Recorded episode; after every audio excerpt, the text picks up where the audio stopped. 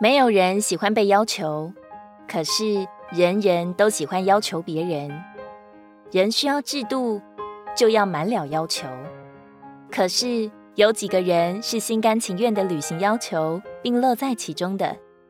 特别是被人要求着做事时，心里总是不甘的，或者还是愤慨的。妻子通常都有一套对丈夫的标准。而在丈夫的心里，也堆满了对妻子的规范，守了大半辈子，也互相要求了大半辈子。慢慢的就会发现，谁也改变不了谁。我们的神是最完全的，但他不要求人做什么。神不要求人做什么，因为他预先就知道，人离开了他只会失败，只会软弱。若有人说，神不是颁赐了好多律法和典章吗？是的，但是人遵守了吗？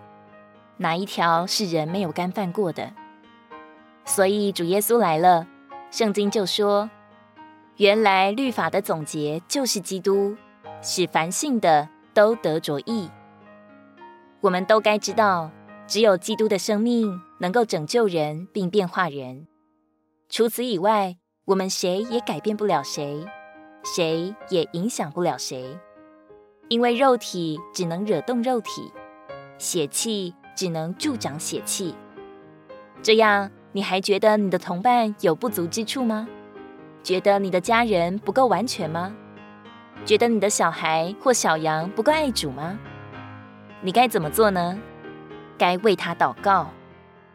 我们若对人满了要求，就证明我们缺少代求。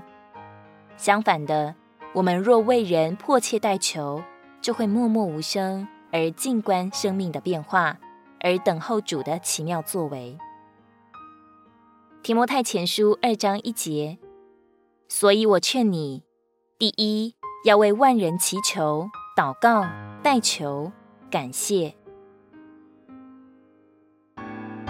如果你喜欢我们的影片，欢迎在下方留言、按赞，并将影片分享出去哦！